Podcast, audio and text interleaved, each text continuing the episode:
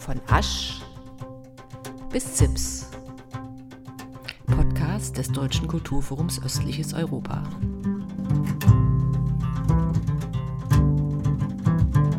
Vierte Folge. Meldegehorsamst, ich bin so blöd. 100 Jahre Schweig, eine deutsch-tschechische Beziehungsgeschichte.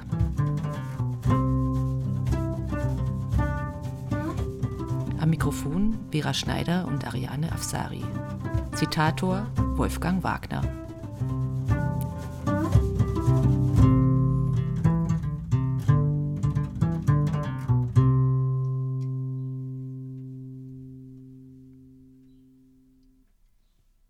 Eine große Zeit erfordert große Menschen.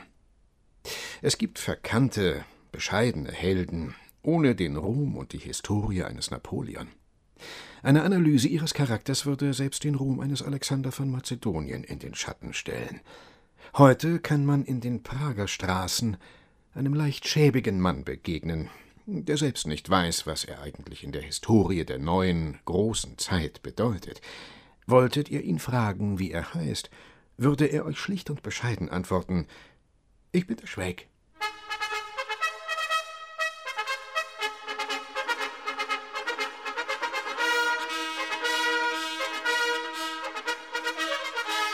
Hallo und herzlich willkommen zur vierten Folge des Podcasts von Asch bis Zips. Wir möchten heute mit Ihnen ein Jubiläum feiern, nämlich das 100. Jubiläum des Schwäg-Romans. Gleichzeitig ist das auch der 110. Geburtstag der Schwäg-Figur. Die erschien 1911 im Mai, also vor ziemlich genau 110 Jahren, das erste Mal auf der Bildfläche.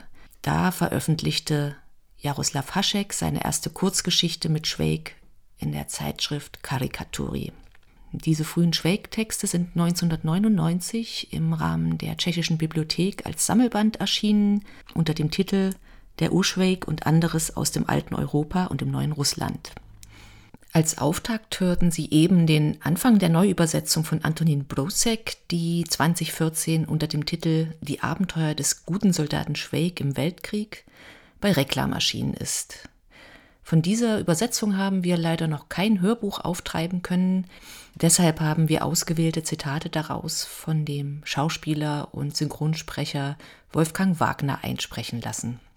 Er wird auch Egon Erwin Kisch, FC Weißkopf, Max Brot und Kurt Tucholsky seine Stimme leihen. Außerdem erwarten Sie in der nächsten Stunde noch Kostproben von diversen anderen Schweig-Adaptionen, unter anderem mit Walter Plate, Gisela May und Fritz Mulia. Es wird also nicht allzu akademisch trocken zugehen. Und nun kommen wir nochmal auf den Ursprung der Schweg-Figur zurück und hören in den Urschweg rein, nämlich in den allerersten Text Schweg zieht gegen Italien. Schweig rückte frohen Herzens ein. Er hatte kein anderes Ziel, als sich beim Militär einen Jux zu machen, und es gelang ihm auch zum Schrecken der ganzen Garnison in Trient zu werden, den Garnisonskommandanten inbegriffen. Schwelg hatte stets ein Lächeln um die Lippen, war liebenswürdig in seinem Benehmen und saß wohl deshalb ständig im Arrest. Soweit der Text aus dem Jahr 1911 aus dem Urschweg. Zwischen diesen frühen Texten und dem Schweg-Roman, um den es jetzt vor allem gehen wird, liegen nicht nur zehn Jahre, sondern auch ein Weltkrieg. Und das hat diese Figur des Schwägs natürlich auch beeinflusst und verändert, denn spätestens mit Ausbruch des Ersten Weltkriegs war ja klar, dass die Zeit beim Militär auf keinen Fall ein Jux sein wird. Doch obwohl der Roman Fragment geblieben ist und wir das Ende dadurch nicht erfahren, gibt es nicht wirklich einen Zweifel daran, dass Schweig den Krieg überleben wird und seine Verabredung nach dem Krieg um sechs im Kelch einhalten kann. Seine Überlebensstrategien hat Egon Erwin Kisch ganz gut beschrieben in einem Text von 1923. In seiner aktiven Resistenz steckt er als Wachposten das Pulvermagazin in Brand. Dass er nicht rauchen dürfe, wurde ihm vom Wachkommandanten nicht eingeschärft und verwehrt mit geladenem Gewehr der Feuerwehr die Einfahrt. Vom Leutnant geschickt, eine Flasche Klosterneuburger Weins zu holen, setzt er sich in die Eisenbahn und fährt nach Klosterneuburg. An diesem Soldaten Schwelg, der im Frieden von Haschek geschaffen wurde, musste die österreichisch-ungarische Monarchie zugrunde gehen. Im Weltkrieg wird Schwelg verhaftet, als er vor dem Plakat der Kriegserklärung Rumäniens 1916, als es schon in ganz Prag nur noch Defetisten gab, in Hochrufe auf den Kaiser Franz Josef ausbricht. Die Passanten lachen, aber der Festgenommene, als Hühner Festgenommene, muss freigelassen werden. Er hat's in aller Unschuld ernst gemeint. So macht er es von Tag zu Tag, stiftet immer größere Verwirrung und trägt, mehr als viele heroische Gesten offener Hochverräter, zur Vernichtung der Staaten bei. Diese Gestalt ist echt und ewig, wenn sie auch im Inhalt den Politikern, in der Form den Literarhistorikern mit niederen und höheren Beinen nicht gefallen mag.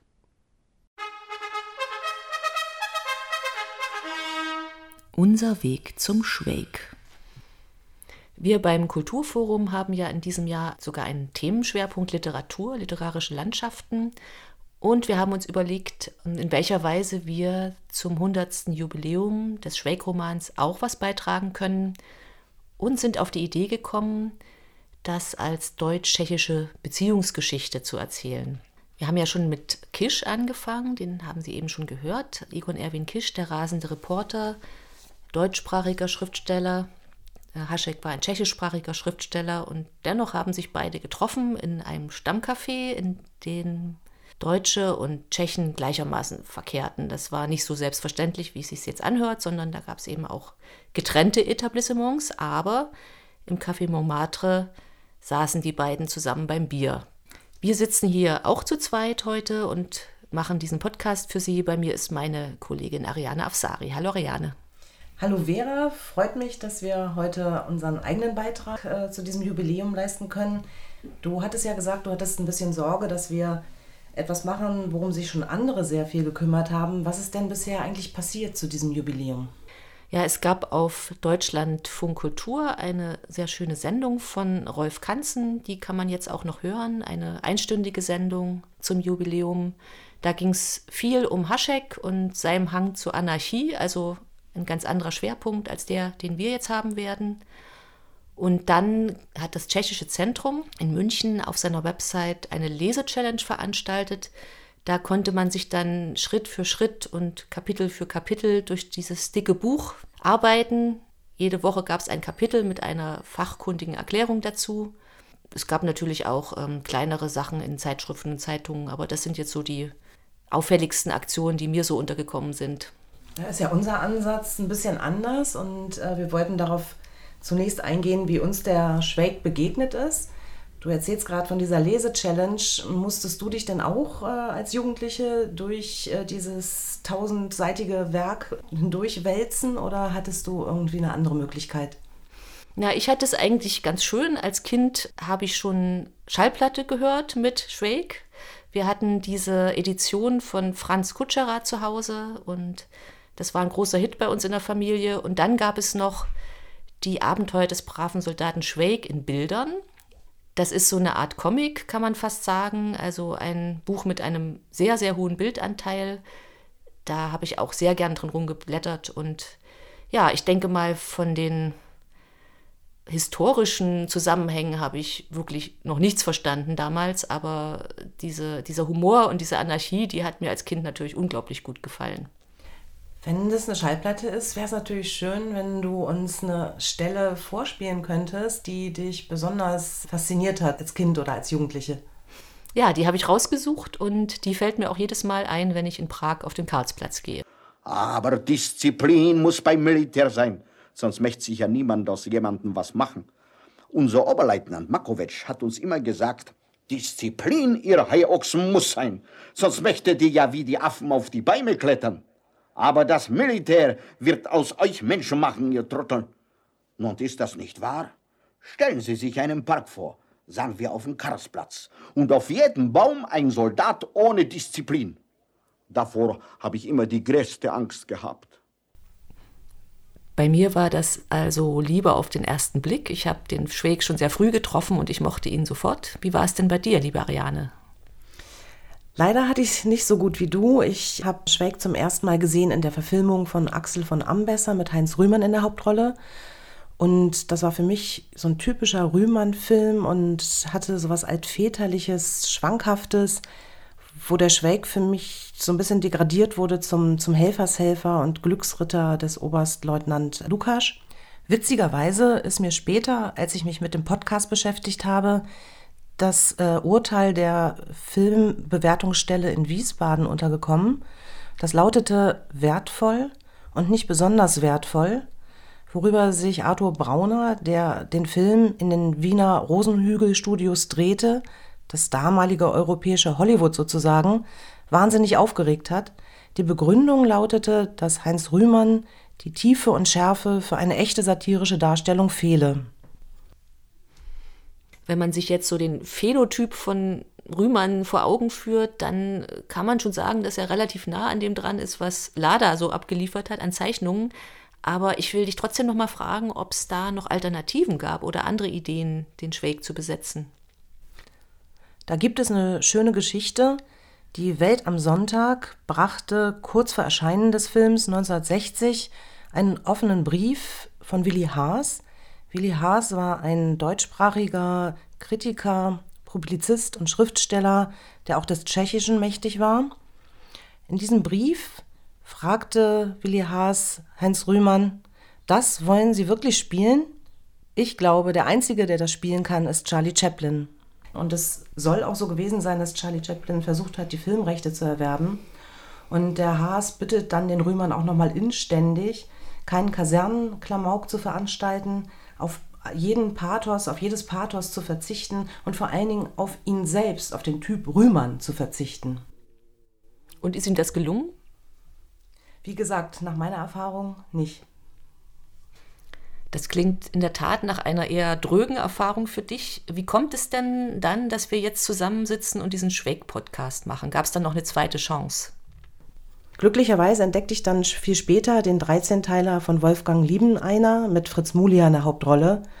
Und der gefiel mir sehr gut. Bei ihm war alles eher doppelbödig angelegt. Man wusste nie, war jetzt wirklich leise boshaft, war er aufdringlich liebenswürdig war bescheiden oder war von so einer unglaublichen Chutzpe. Ja, wie Alfred Polger das ausgedrückt hat, er war ähm, die leibhaftige gute Miene zum bösen Spiel. Und inhaltlich trat mir auch jemand Neues entgegen bei dieser Verfilmung, nämlich der ähm, herrliche Feldprediger Otto Katz, der von seinem jüdischen Glauben zum Christen übergewechselt war, um eben in diesem Krieg als Feldkurat bestehen zu können. In der tschechischen Verfilmung von Karel Stekli von 1957 kommt er auch vor. Und als sie diesen Film bei den Filmfestspielen Cannes anmelden wollten, wurde der Film aber vom Programm gestrichen, da man kirchliche Interventionen fürchtete. Denn dieser Feldprediger äh, Katz ist alles andere als ein Aushängeschild der Kirche. Und dazu können wir uns zwei Beispiele anhören. Ja, wir gehen jetzt in die dritte Folge der Verfilmung mit Fritz Mulia hinein und hören einen Dialog zwischen Mulia als Schweig und Kurt Sowinetz als Katz. Die Situation ist so, dass Katz im Bett liegt, gerade aus seinem Rausch erwacht ist und von Schweig, der ja sein Bediensteter ist, sein Putzfleck, wie das damals hieß, seine Morgenzigarette serviert bekommt und Schweig macht ihm Vorhaltungen wegen seines Lebenswandels. Teufel, du bist doch verdammt der größte Idiot und Putzfleck, den ich hätte bekommen können. Sie sind ein Feldkurat. Warum fluchen Sie immer? Hör mal zu, hör mir gut zu, du Hornochs. Fort spricht man von Gottes Frieden, der sich um die Erde wölbt und wie Gott keinen Krieg will und sich wünscht, dass die Menschen in Frieden leben und alle sich vertragen wie Brüder. Au! Wenn ein Krieg ausgebrochen ist, beten sie in allen Kirchen für den Sieg der Waffen. Und vom lieben Gott spricht man wie von einem Generalstabschef, der diesen Krieg lenkt und dirigiert. Solange der Staat nicht einsieht, dass die Soldaten, bevor sie in die Schlacht gehen, um zu sterben, dazu nicht Gottes Segen brauchen, ist das Amt des Feldkuraten ein anständig bezahlter Beruf, bei dem sich der Mensch nicht allzu sehr schindet. Mir jedenfalls bringt das so viel ein, dass ich mich jeden Tag besaufen kann. Verstehst du das, du Meerschwein? Melde Gehorsams, dass ich jetzt verstehe. Man muss sich jeden Tag betrinken, dass man dieses Leben aushält. Als zweites Hörbeispiel Zur Figur des Katz gehen wir nochmal hinein in die Kutscherer-Platte und hören einen Ausschnitt aus dem Kapitel Schweig zelebriert mit dem Feldkuraten die Feldmesse. Ja, aber können Sie denn ministrieren? Ja, ich hab's noch nie gemacht, antwortete Schweig. Aber probieren kann man alles. Heute ist Krieg und im Krieg machen die Leute Sachen, die sie sich früher nicht einmal haben träumen lassen. So ein dummes et cum spiritu tuo auf ihr Dominus vobiscum bringe ich auch noch zusammen. Dann denke ich, dass das gar nicht so schwer sein kann, um sie herumzugehen wie eine Katze um den heißen Brei und ihnen die Hände zu waschen und aus den Kannen Wein einzugießen. Also gut, sagte der Feldkurator, aber gießen Sie mir kein Wasser ein.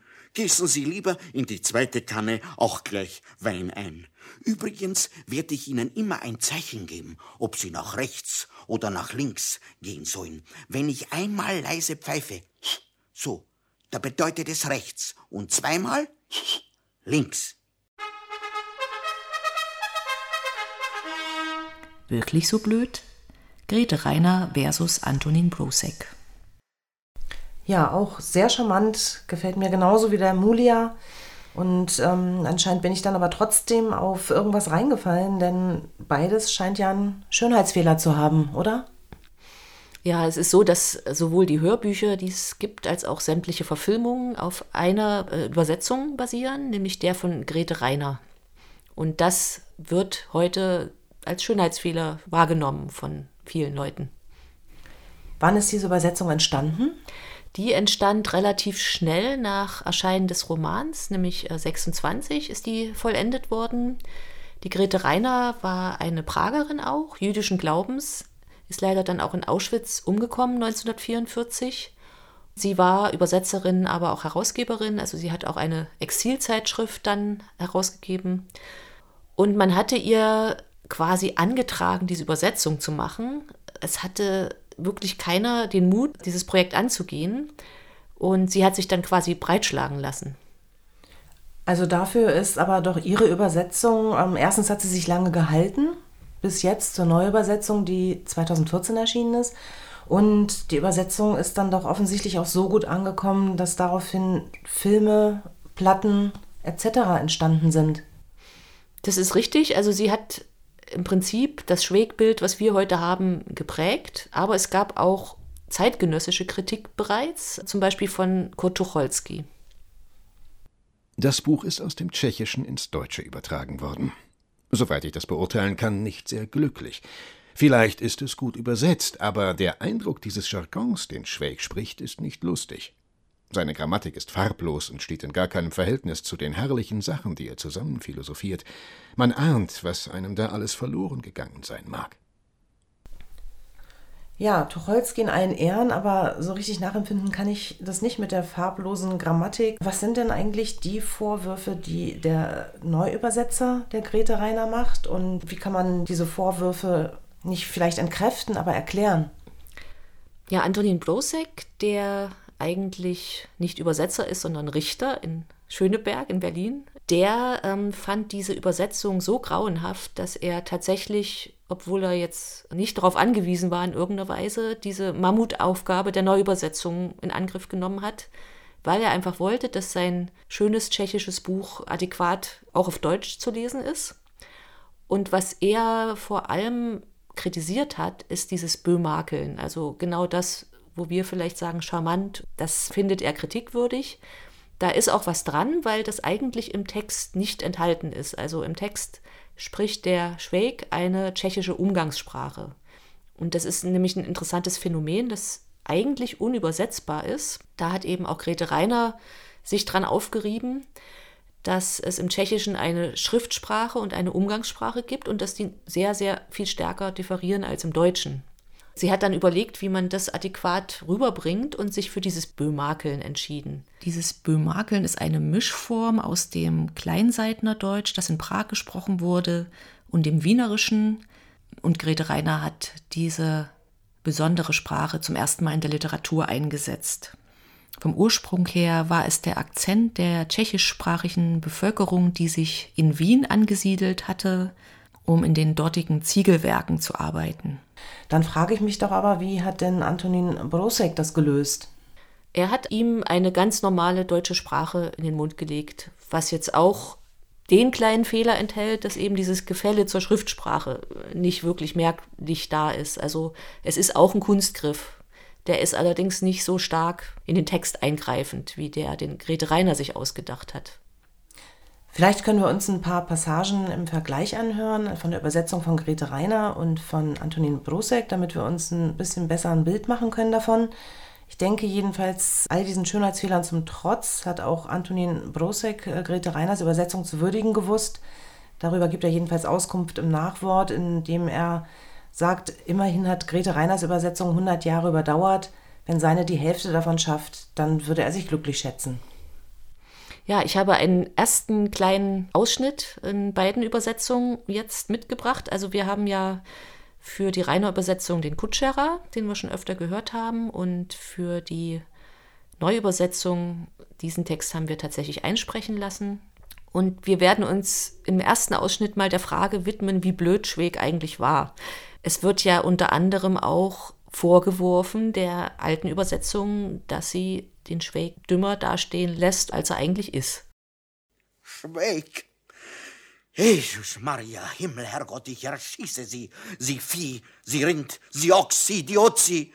Sagen Sie, sind Sie so blöd? Melde gehorsamst, jawohl. Ich bin so blöd, Herr Oberleutnant.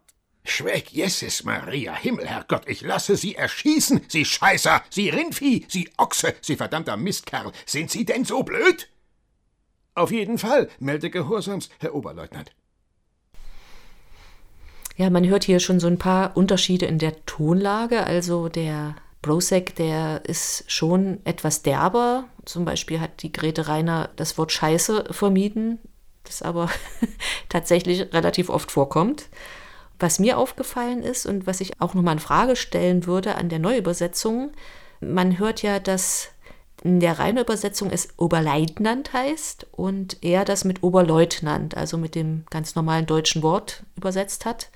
Wenn man sich aber mal den tschechischen Text anhört, also wir werden nachher auch noch ins tschechische Hörbuch mal reinhören, dann wird man merken, dass diese Dienstgrade und diese Militärbezeichnungen tatsächlich auf Deutsch gesagt wurden und dass dann natürlich ein tschechischer Akzent dabei war. Dann hören wir jetzt vielleicht nochmal ein Beispiel rein, wo in der Übersetzung von Grete Reiner tatsächlich auch ein kleinerer Teil weggelassen wurde. Und vielleicht kann man auch ganz schnell erkennen, warum.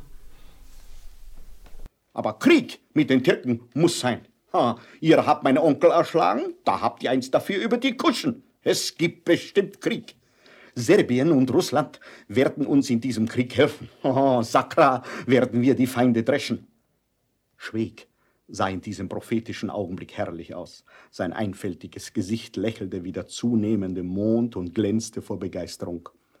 Es kann sein, fuhr er in seiner Schilderung der Zukunft Österreichs fort, dass uns, wenn wir mit den Türken Krieg führen, die Deutschen in den Rücken fallen, weil ja die Deutschen und die Türken zusammenhalten. Wir können uns aber mit Frankreich verbinden, das seit dem Jahr 71 auf Deutschland schlecht zu sprechen ist. Und schon wird's gehen. Es wird Krieg geben, mehr sag ich euch nicht. Krieg mit den Türken muss sein. Ihr habt mir den Onkel umgebracht und jetzt bekommt ihr dafür eins in die Fresse. Dass es Krieg gibt, ist sicher. Serbien und Russland werden uns in diesem Krieg helfen. Das wird ein Gemetzel. Schwelg sah in diesem prophetischen Augenblick herrlich aus. Sein einfältiges Gesicht, das lachte wie der Vollmond, glühte vor Begeisterung. Ihm war alles klar. Es kann sein, fuhr er mit der Schilderung der Zukunft Österreichs fort, dass uns im Falle eines Krieges mit den Türken die Deutschen angreifen. Denn die Deutschen und die Türken, die halten zusammen. Das sind solche Drecksäcke wie sonst keiner auf der Welt. Wir können uns allerdings mit Frankreich verbünden. Das hat es seit dem 71er Jahr auf Deutschland abgesehen. Und schon wird's klappen. Der Krieg kommt. Mehr sage ich nicht. Ja, dass die Deutschen Drecksäcke sind, wie sonst keiner auf der Welt, äh, das hat Grete Reiner wohlweislich weggelassen, weil sie wollte ja, dass das Buch in Deutschland auch erfolgreich ist. Also so zumindest ist das die Vermutung von Blosek im Nachwort zu seiner Übersetzung. Ist es denn eigentlich äh, eine Glaubensfrage, welcher Übersetzung man sich jetzt anschließt, oder eher eine Geschmackssache? Ja, das ist eine gute Frage. Also ich bin der festen Überzeugung, dass beide Übersetzungen Bestand haben werden. Als Brosecs Übersetzung erschien, war die Euphorie erstmal groß. Inzwischen gibt es auch ein paar kritische Stimmen, die auch sehen, dass manche Wortspiele verloren gegangen sind. Geschmackssache ist es insofern, als dass Brosek dieses KOK-Flair weitgehend eliminiert hat und manche Leserinnen und Leser das auch bedauern mögen. Also ich persönlich habe ja mit dem Hörbuch angefangen, habe ich ja schon erzählt und mich dann an den Roman in der Rainer Übersetzung rangetastet. Also habe das Buch dann auch gelesen und ich muss ehrlich sagen, ich fand es schon ziemlich ermüdend, diesen Dialekt lesen zu müssen. Also als Beispiel, da steht nie haben, sondern ham, H-A-M. Wenn ich mir jetzt heute das Buch kaufen würde, würde ich auf jeden Fall die Reklamübersetzung nehmen, also die von Brosek, auch weil sie einen wunderbaren Anhang hat. Da gibt es Landkarten von Schweigs Irrweg nach Budweis und es gibt ein Nachwort von Jaroslav Rudisch. Also da ist wirklich viel Bonusmaterial noch dabei. Aber trotzdem bin ich der Meinung, dass diese gesprochenen Sachen, also die Hörbücher und auch teilweise die Verfilmungen, durchaus parallel ihre Berechtigung haben und auch fortbestehen werden. Und ich bin eigentlich auch nicht der Meinung, dass das rufschädigend ist für den Schweig, weil dieser Vorwurf, dass er durch die Böhmakelei dümmer erscheint, als er ist, ja, da kann man Argumente für finden, aber dieses gemütliche und runde und dickliche und schlawinernde Bild vom Schweig, das hat ja auch sehr viel mit den Illustrationen zu tun. Das haben wir jetzt noch gar nicht erwähnt. Es gibt ja diesen großen Bildband Die Abenteuer des braven Soldaten Schweig in Bildern, der von Josef Lada gestaltet wurde und zur Hälfte aus Bildern besteht. Und den gibt es eben schon sehr lange. Der hat auch nichts mit Grete Reiner zu tun. Also das hat sich irgendwie parallel und unabhängig von der Übersetzung entwickelt.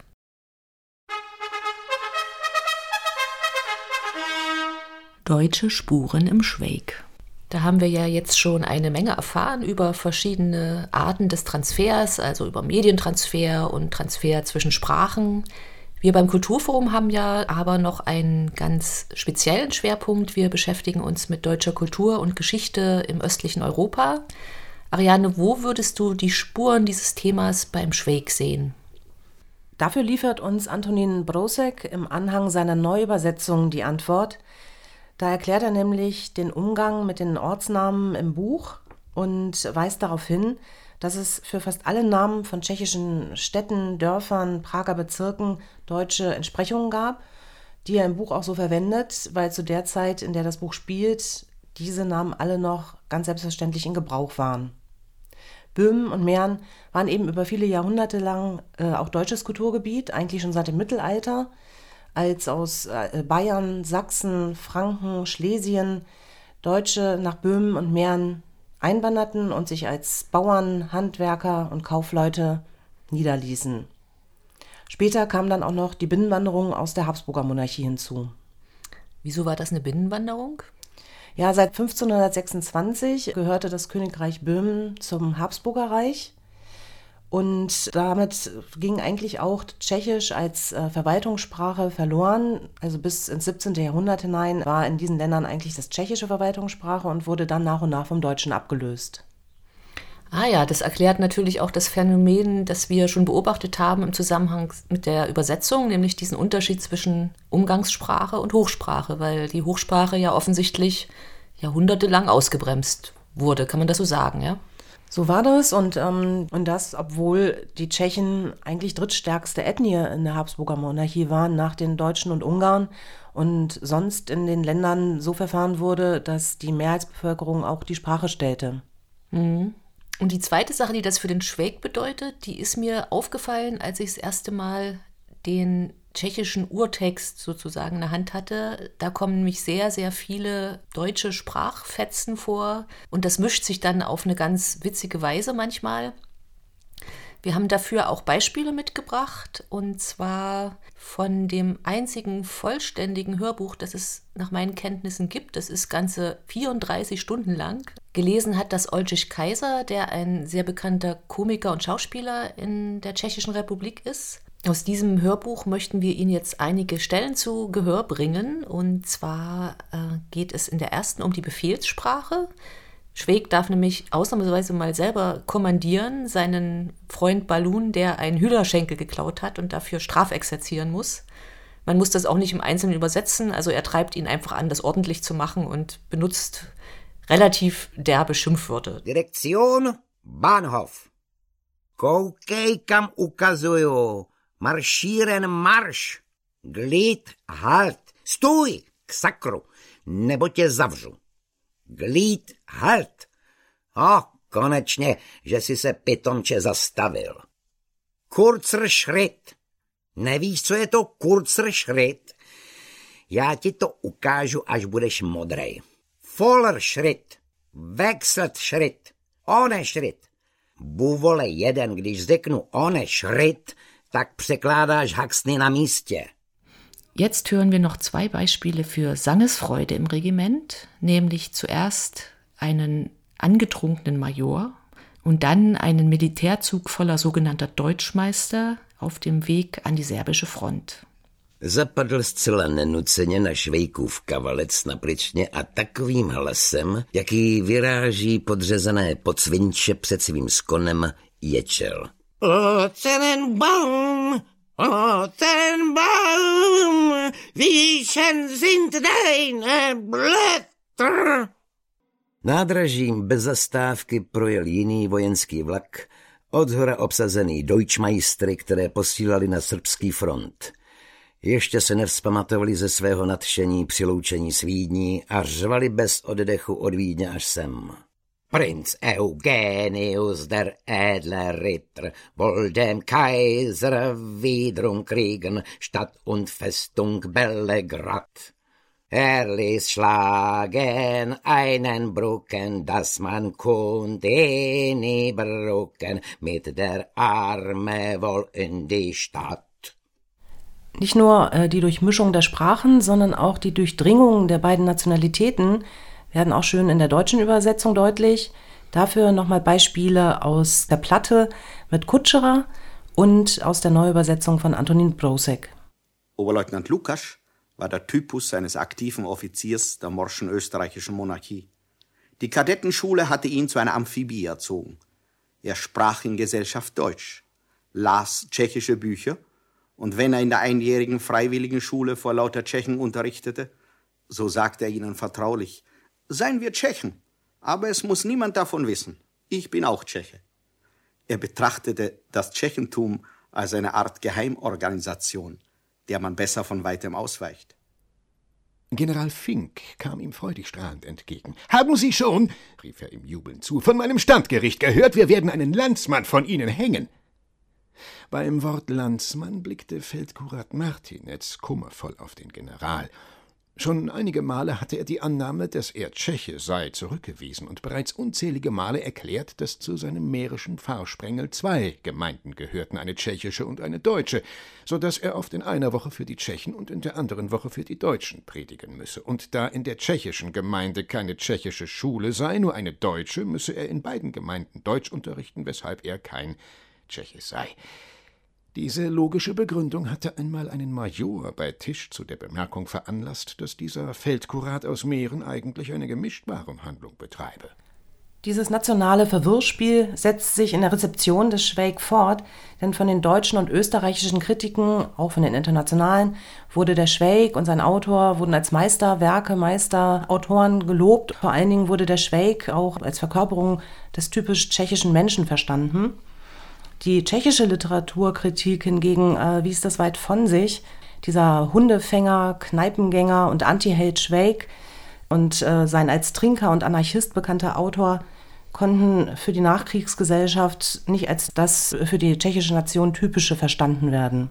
Und hinsichtlich des literarischen äh, Wertes des Werkes beklagte die tschechische Literaturkritik vor allem die Verwendung der von vulgären Ausdrücken gespickten Umgangssprache statt der entwickelten tschechischen Schriftsprache.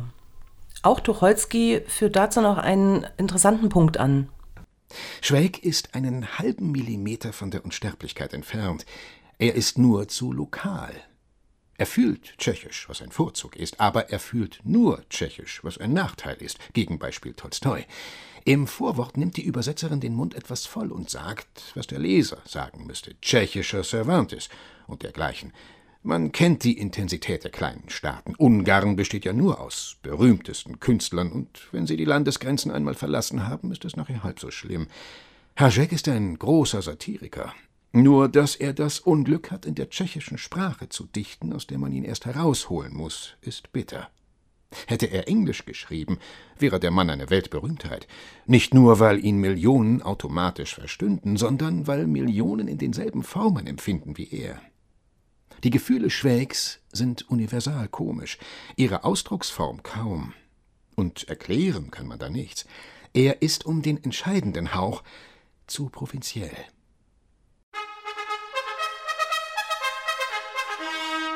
Der Schweig und die deutschen Intellektuellen. Wir haben ja vorhin Tucholsky schon mal gehört, was die Übersetzung betraf, dass er die nicht mochte. Anscheinend mochte er auch die Originalversion nicht. Oder ist das ein falscher Eindruck, der jetzt gerade entsteht? Ich kann dich trösten, wenn es um den Inhalt des Schweig geht, den er eben in der deutschen Übertragung erfahren hat, dann war er ein rückhaltloser Bewunderer von Hascheks Arbeit. Es ist der kleine Mann, der in das riesige Getriebe des Weltkriegs kommt, wie man eben da so hineinrutscht, schuldlos, ahnungslos, unverhofft, ohne eigenes Zutun. Da steht er nun, und die anderen schießen. Und nun tritt dieses Stückchen Malheur den großen Mächten der Erde gegenüber und sagt, augenzwinkernd leise, schlecht rasiert, die Wahrheit. Man stellt alles Mögliche mit ihm an, man gibt ihm Klistiere und Arrest, steckt ihn zu den Verrückten und zu den Offizieren, nichts hilft. Er bleibt ernsthaft dabei, unmöglich zu sein. Und hat das Gelächter einer ganzen Welt für sich, weil nur er ausspricht, was alle gefühlt haben. Und es wird doppelt gelacht, weil sich die Würdenträger so anstrengen, ihn hinzumachen, und weil es nicht gelingt, denn er ist aus Gelatine, Gummi und Watte, ein runder Kullerball der Dummheit, die, o oh Hegel, so gesteigert ist, dass sie in ihr Gegenteil umkippt. Denn so ist dieser Humor beschaffen. Schwäg, der nicht weiß, wo Gott wohnt, geschweige denn, was er mit ihm anfangen sollte, weil der liebe Gott ja keine Hunde kauft. Schwäg, der von seinem Feldkuraten im Kartenspiel gesetzt und an den Oberleutnant Lukasch verloren wird. Schwäg ist der einzige kleine Kreis unter Millionen Rechtecken. Sie trudelt so dahin, die kleine Kugel, und man muss unbändig lachen, weil in diesem gesalbten Trottel das letzte Restchen heruntergetretenen Menschenverstandes inkarniert ist, der auf den Kasernenhöfen noch übrig war. Er ist der ewige Zivilist unter verkleideten Soldaten. Die Uniform macht ihn nur noch ziviler. Noch nie in seinem Leben hat er so wenig Paraden mitgemacht wie beim Militär. Wenn man das so hört, könnte man ja fast denken, dass Tucholsky den Haschek entdeckt hat. Na, ganz so war es nicht. Die eigentliche Brücke zwischen der tschechischen und der deutschen Kultur war Max Brod mal wieder.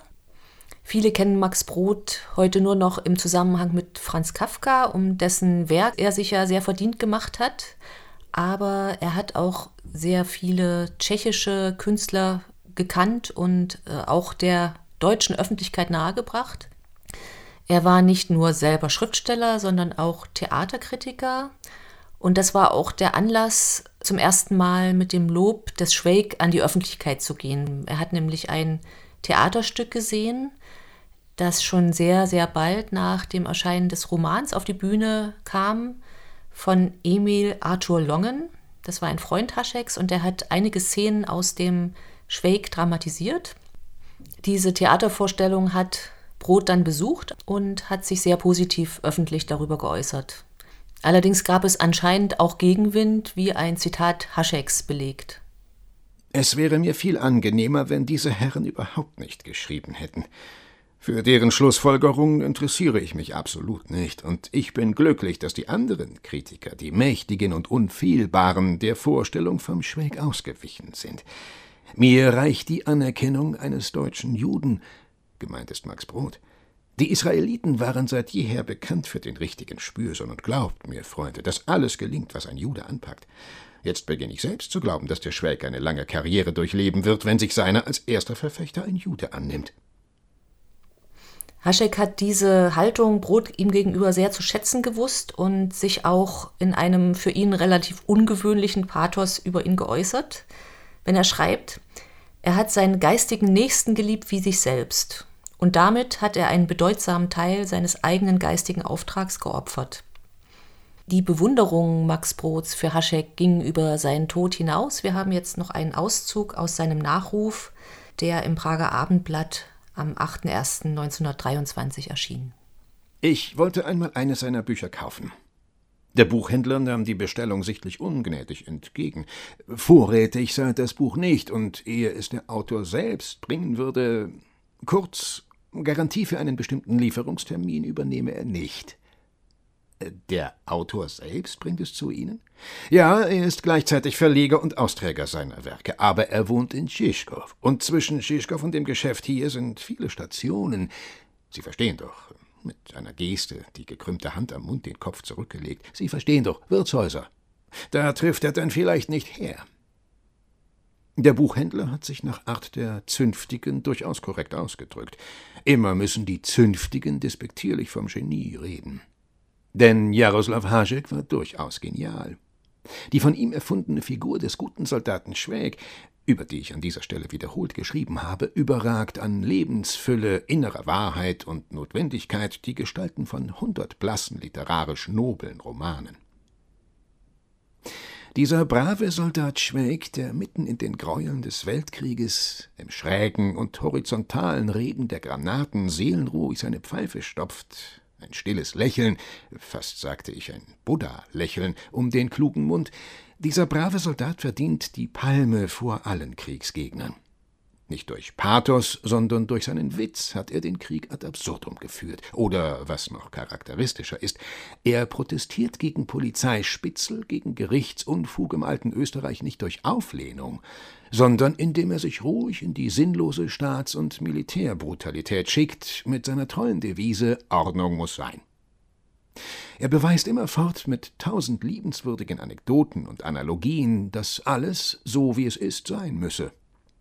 Und gerade diese einfältigen Beweise sind, ohne dass er es merkt, die besten Gegenargumente, denn im Grunde ist der brave Schwäg, der so dummes Zeug mit nie versiegender Schwatzhaftigkeit zum Besten gibt, der einzige, der gegenüber den Lemuren einer konventionellen Moral, gegenüber Pfaffen und Richtern und aufgeblasenen Kriegsheroen den gesunden Menschenverstand verteidigt.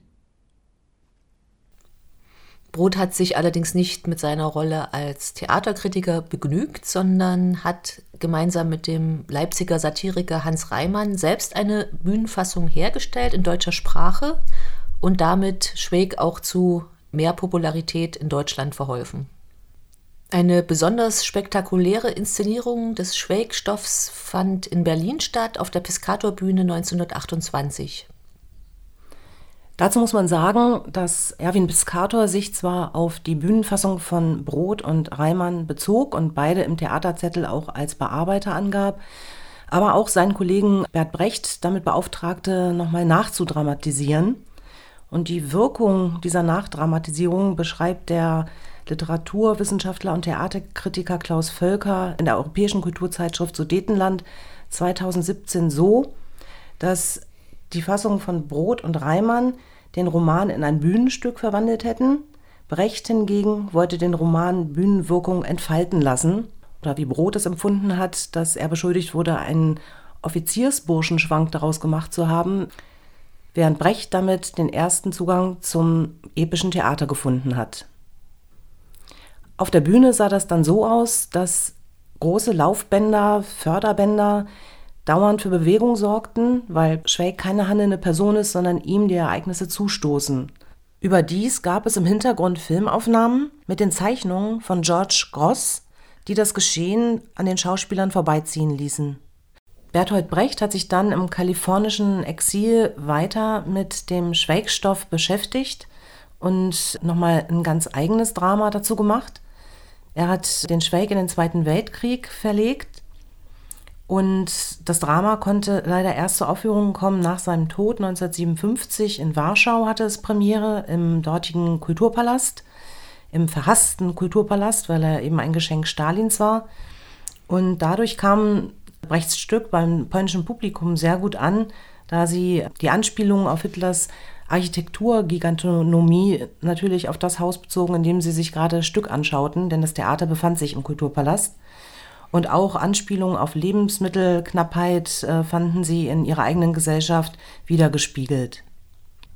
Leider haben wir von dieser Aufführung keine O-Töne gefunden, aber es gibt Einspielungen der Lieder, die im Stück vorkommen, die auch sehr prominent sind, von Hans Eisler geschrieben. Und wir hören jetzt eine Interpretation von Gisela May des wohl bekanntesten Liedes aus dem Stück. Das Lied von der Moldau. Am Grunde der Moldau wandern die Steine, es liegen drei Kaiser begraben in Prag. Das Große bleibt groß nicht und klein nicht das Kleine. Die Nacht hat zwölf Stunden, dann kommt schon der Tag, dann kommt schon der Tag.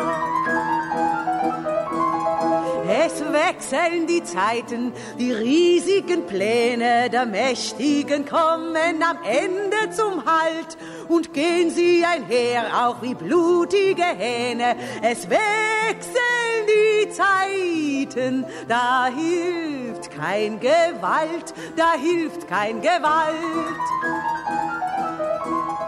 Am Grunde der Moldau wandern die Steine, es liegen drei Kaiser begraben in Prag. Das Große bleibt groß nicht und klein nicht das Kleine. Die Nacht hat zwölf Stunden, dann kommt schon der Tag, dann kommt schon der Tag.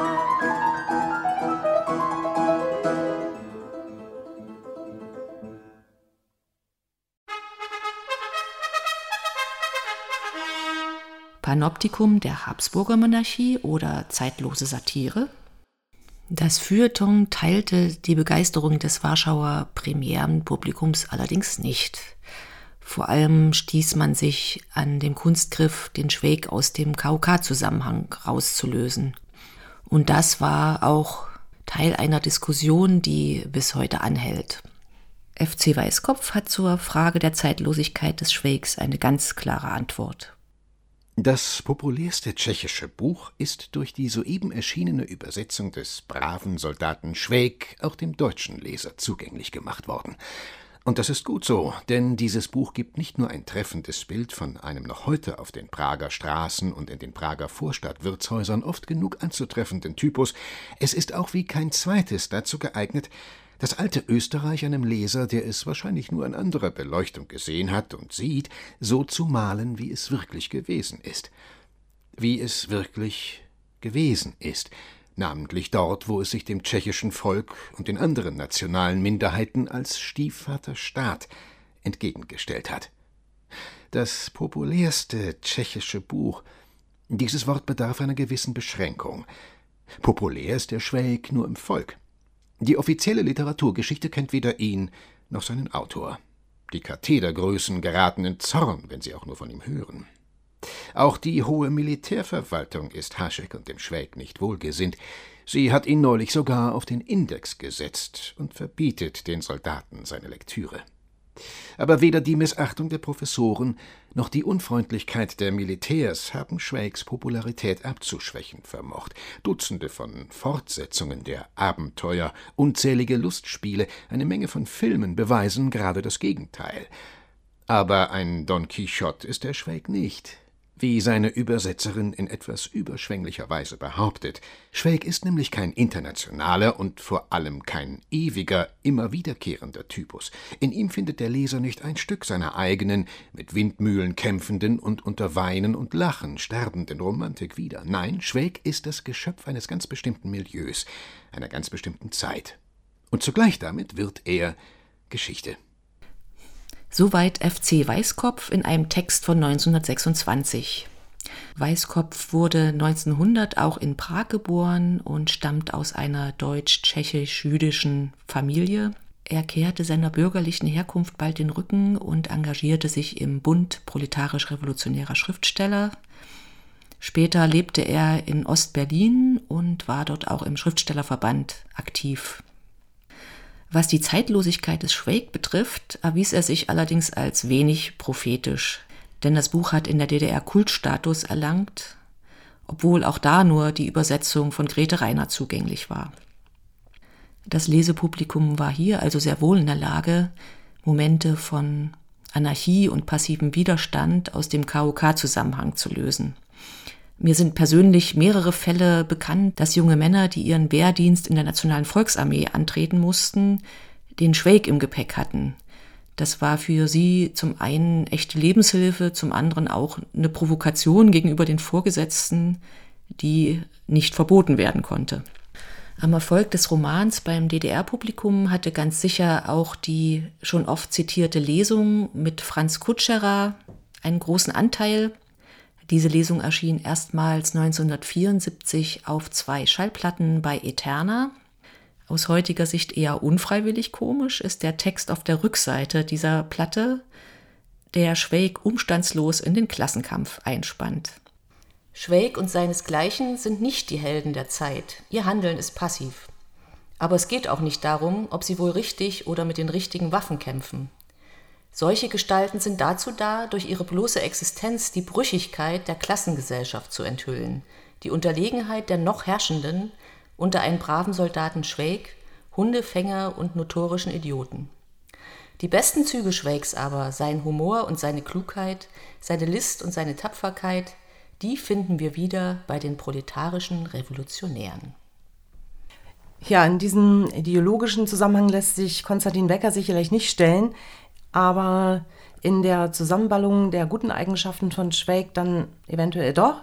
Er hat 2001 den Stoff als Musical am Theater des Westens aufgeführt unter der Regie von Elmar Ottenthal und für ihn hat auch der Schweig eine Art Archetypus dargestellt, der mit seinen Eigenschaften die heutige Jugend begeistern kann, indem er die Machthaber austrickst.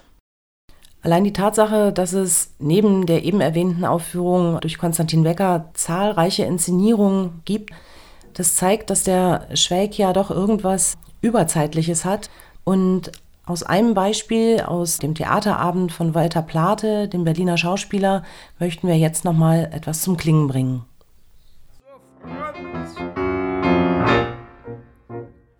Budweis liegt am Hindukusch, Bagdad bei Prag, kurz vor Gadebusch. Krieg findest du immer, mal hier, mal da. Besser, man kommt nicht zu früh und man kommt nicht zu nah. Und wenn man dir diesen Krieg nimmt, no, dann nimmst du den nächsten, der kommt. Bestimmt. Diese Aufnahme stammt aus dem Jahr 2004. Im Text von Peter Ensikat kann man deutliche Anspielungen auf die damals aktuellen militärischen Konflikte heraushören. Die deutsch-tschechische Beziehungsgeschichte wird auch aktuell auf dem Theater weitergeschrieben. Auf dem Brecht-Festival in Augsburg hatte nämlich im Februar 2020 das Stück Schweig, Schweig Premiere. Also geschrieben sieht es so aus, dass man erst die tschechische Version des Namens hat mit dem Hatschek auf dem S, dann ein Schrägstrich und dann die deutsche Version. Und leider konnte das Stück wegen des Lockdowns dann nicht weiter aufgeführt werden, aber das Konzept klingt ziemlich vielversprechend. Es besteht nämlich aus drei Teilen. Der erste Teil basiert auf Haschek, der zweite Teil auf der Brecht-Version und der dritte Teil ist ganz neu, der stammt von der tschechischen Autorin Petra Hulova. Das Ganze fand unter der Regie von Armin Petras statt und war eine Kooperation mit den tschechischen Bühnen in Prag und man darf sich schon darauf freuen, wenn diese Version dann nach dem Lockdown wieder gezeigt werden darf.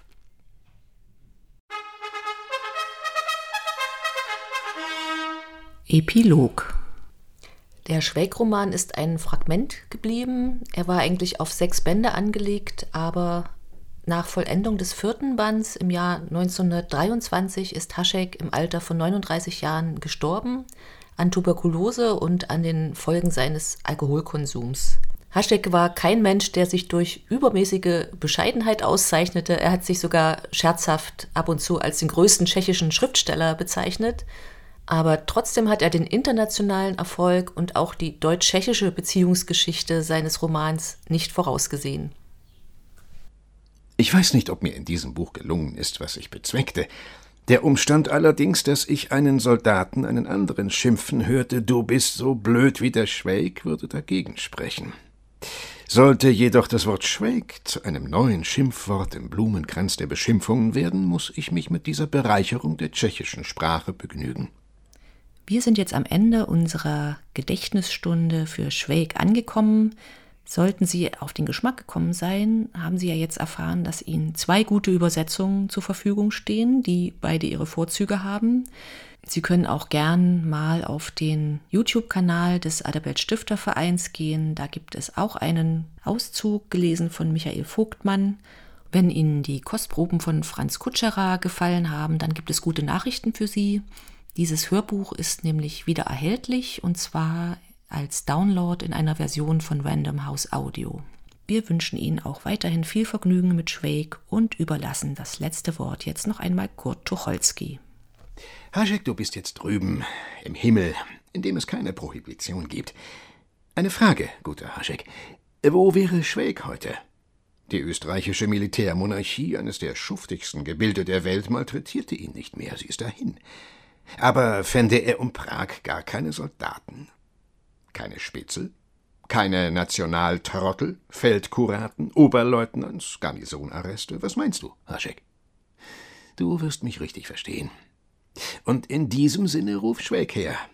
Hol die Flasche mit dem Nussschnaps und lass uns anstoßen. Auf euch beide, Haschek. Auf einen großen Dichter und auf den braven Soldaten Schweg. Sie hörten von Asch bis Zips. Vierte Folge 100 Jahre Schweg. Eine Produktion des Deutschen Kulturforums Östliches Europa. Konzept, Redaktion, Moderation und Technik Vera Schneider und Ariane Afsari. Zitator Wolfgang Wagner. Redaktionsassistenz Christina Frenzel. Wir danken für die Erteilung der Aufführungsrechte. Details zu den Quellen finden Sie in den Begleittexten auf unserer Website und auf Spotify. Auf Wiederhören und bis zum nächsten Mal.